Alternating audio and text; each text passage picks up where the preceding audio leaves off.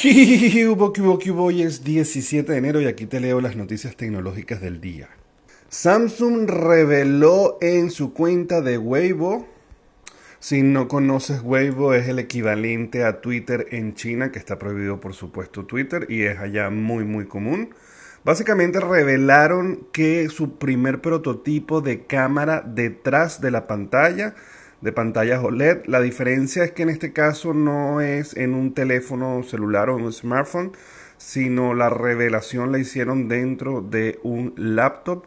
que eh, parece va a tener el nombre de Samsung Blade Basel. Y básicamente la idea es poder aprovechar al máximo la pantalla, eliminar bordes, eh, poniendo la cámara detrás del vidrio. Entonces podrá funcionar perfectamente la, pantalla como si tuviera parte de la pantalla sin saber detrás tiene la cámara. Obviamente en el caso de los laptops eh, tiene mucho más sentido porque la cámara siempre es necesaria pues obviamente para trabajar como webcam. En el caso de los teléfonos, bueno, es simplemente para los selfies que probablemente son los más utilizados, pero ya hay marcas como Oppo que han estado implementando esto e incluso ya lo tienen en funcionamiento en el caso de los teléfonos. Samsung pues está trabajando en esto. El hecho es que veremos pronto quizás cómo las pantallas de los teléfonos se aprovecharán al máximo y serán borderless o sin bordes de punta a punta porque ahora todo se hará directamente desde la pantalla.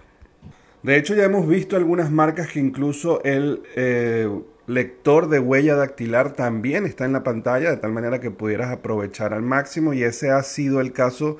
de lo que se ha revelado en iPhone que pareciera que el nuevo modelo pudiera incluir nuevamente lectores de huella y hacerlo así dentro de la pantalla sin que sea detectado y pudiendo aprovechar al máximo el uso de la misma. Eh, pues como saben, Apple el momento de eh, incursionar velozmente en el tema del reconocimiento facial y hacer todo eh, con detección, detección de la cara, se saltó todos estos procesos de ir mejorando la huella dactilar y a raíz de la pandemia, del uso de mascarillas, los problemas que ha tenido todo el mundo respecto al reconocimiento facial e incluso también un poco lo invasivo que pudiera ser para quien se preocupa por eh, el uso de su identidad, pues pareciera que están volviendo o que van a ofrecer la posibilidad de la huella dactilar, lo que no sabemos si lo van a hacer eh, las dos versiones, pero el hecho es que la huella dactilar pareciera que va a estar dentro de la pantalla, lo cual definitivamente es mucho más práctico,